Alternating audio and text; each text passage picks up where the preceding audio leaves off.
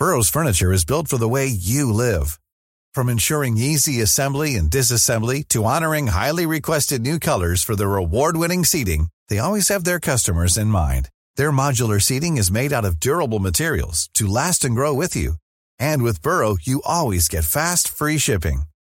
Get up to 60% off during Burrow's Memorial Day sale at burrow.com slash ACAST. That's burrow.com slash ACAST. burrow.com slash ACAST.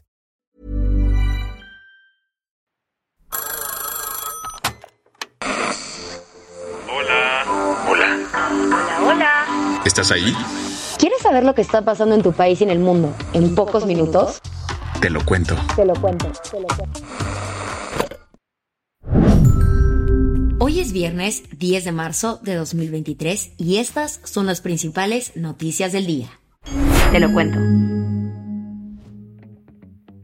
El cártel del Golfo entregó amarrados a los presuntos responsables del secuestro de los cuatro estadounidenses en Matamoros. Todo ocurrió este jueves en la madrugada cerca de Matamoros. Ahí apareció una camioneta con cinco hombres atados de manos y pies. Se trata de los probables responsables de la muerte de la mexicana Areli Pablo y del secuestro de cuatro ciudadanos estadounidenses, de los cuales dos fueron asesinados. ¿Y por qué se cree que ellos tuvieron algo que ver? En la camioneta había un letrero firmado por el grupo Escorpiones del cártel del Golfo. La cartulina decía que el cártel reprobaba la falta de disciplina de algunos de sus miembros, por lo que decidieron entregarlos para que reciban su castigo. En su manta, el cártel del Golfo se disculpó con la sociedad de Matamoros y las familias de los afectados. El caso trae a la relación entre México y Estados Unidos de mírame y no me toques. con discursos bastante duros del otro lado de la frontera para combatir a los cárteles. Por ejemplo, El del senador Ted Cruz. la respuesta es enfrentarlos. Cuando Donald Trump era presidente, AMLO, que en ese entonces y ahora es el mismo izquierdista antiestadounidense, le tenía miedo a Donald Trump y aceptó el programa Quédate en México. AMLO puso soldados en la frontera sur de México. Pero incluso hay republicanos que han ido más allá. Por ejemplo, el senador Lindsey Graham presentó un proyecto de ley que busca permitirle al ejército de Estados Unidos entrar a México para combatir a los narcos. El primero en pegar el grito en el cielo tras esta propuesta fue el presidente mexicano, que así habló ayer en su mañanera.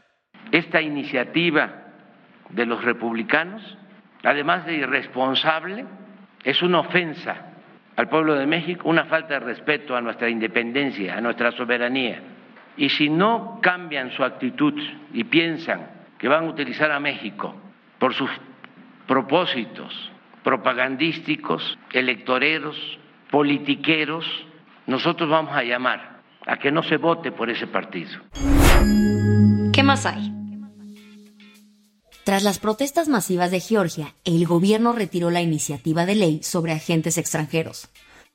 Cuando te digan que las protestas no sirven para nada, cuéntales que en TLK escuchaste sobre Georgia, donde las y los manifestantes lograron que el gobierno echara para atrás sus planes de ley para agentes extranjeros. Como te contamos ayer, esta medida pretendía que las organizaciones no gubernamentales y medios de comunicación que reciban más del 20% de su financiamiento del extranjero se registraran como agentes de influencia extranjera. El tema fue una red flag gravísima para miles de georgianos, que veían que esta ley era copia de una que instituyó Rusia. Así que, durante tres días, miles de personas tomaron las calles. En las pancartas se leían cosas como nunca más de vuelta a la URSS, estudiantes por un futuro europeo y mensajes de solidaridad con Ucrania, tal vez pensando que su país podría ser la siguiente víctima de una invasión. Tras la presión social, el partido gobernante, Georgian Dream, salió a dar un comunicado diciendo que retirarían el proyecto. De esta forma, Georgia regresa a la búsqueda de su membresía de la Unión Europea. Las que tienes que saber. Cuando entró en vigor el Plan B de la reforma electoral, muchos empleados del INE se quedaron sin chamba. Uno de ellos fue Edmundo Jacobo Molina, que tenía una experiencia de 14 años como secretario general del Instituto Nacional Electoral. Sin embargo, un tribunal colegiado lo regresó de sus vacaciones involuntarias, pues ayer dictaminó que Edmundo Jacobo debe ser restituido en su puesto. La decisión del noveno tribunal colegiado en materia administrativa de la Ciudad de México está motivada en que el funcionario fue electo para el periodo 2020-2026 y no existen motivos para cesarlo. En Paseo de la Reforma, en pleno corazón de la Ciudad de México, ayer sonaron estas notas musicales.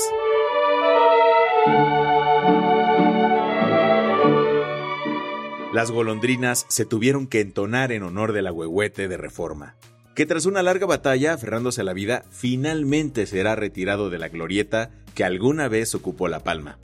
Así lo dio a conocer Mariana Robles, secretaria de Medio Ambiente de la capital, quien dijo que el árbol será reemplazado por otro hermano agüehuete. Y es que el original ya estaba más seco que nada, y su salud nunca mejoró. Ya es viernes y el chismecito lo sabe. Ahora tendremos una nueva dotación de gossip de la mano del expresidente de Estados Unidos, Donald Trump. Todo porque el próximo mes saldrá a la venta un nuevo libro del republicano titulado Cartas a Trump. La noticia la reportó Axios, que aseguró que el volumen incluirá todas las cariñosas correspondencias que figuras como Hillary Clinton, Oprah Winfrey, Richard Nixon y hasta Kim Jong-un le mandaron a Donald. Las cartitas de amor del líder norcoreano son las que más están llamando la atención, pues si recuerdas, cuando Trump era presidente aseguró esto. Acabo de recibir una hermosa carta de Kim Jong-un.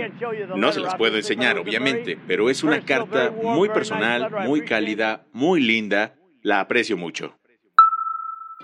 Este domingo, el mundo del cine se viste de gala con la ceremonia número 95 de los premios Oscar. Sin embargo, hay alguien que va a morir de FOMO.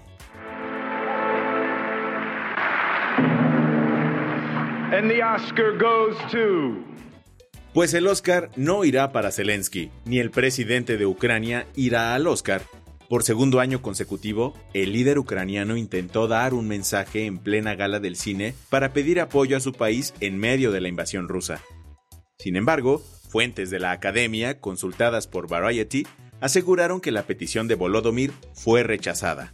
Si tú tampoco vas a poder estar en la ceremonia, tranqui, porque el lunes te tenemos un especial TLK con todos los detalles de la entrega del Oscar. La del vaso medio lleno.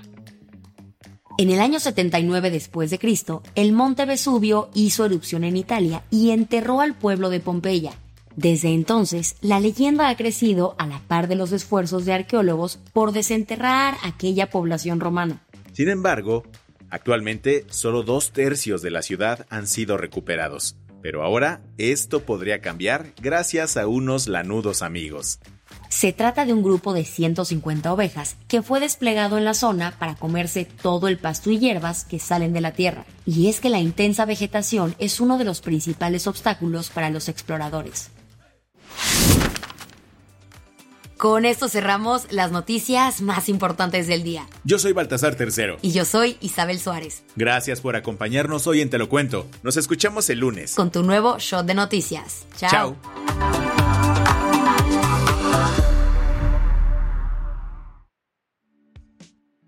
Este noticiero es una colaboración entre Te lo cuento y Dudas Media. El guion de este episodio estuvo a cargo de Aisha Al-Yanabi y Ana Ceseña. La dirección de contenido es de Sebastián Erdmenger. Francis Peña es la directora creativa y el diseño de sonido está a cargo de Alfredo Cruz. Si quieres estar al día, nos encuentras como arroba Te lo cuento en Instagram, TikTok, Snapchat y Twitter.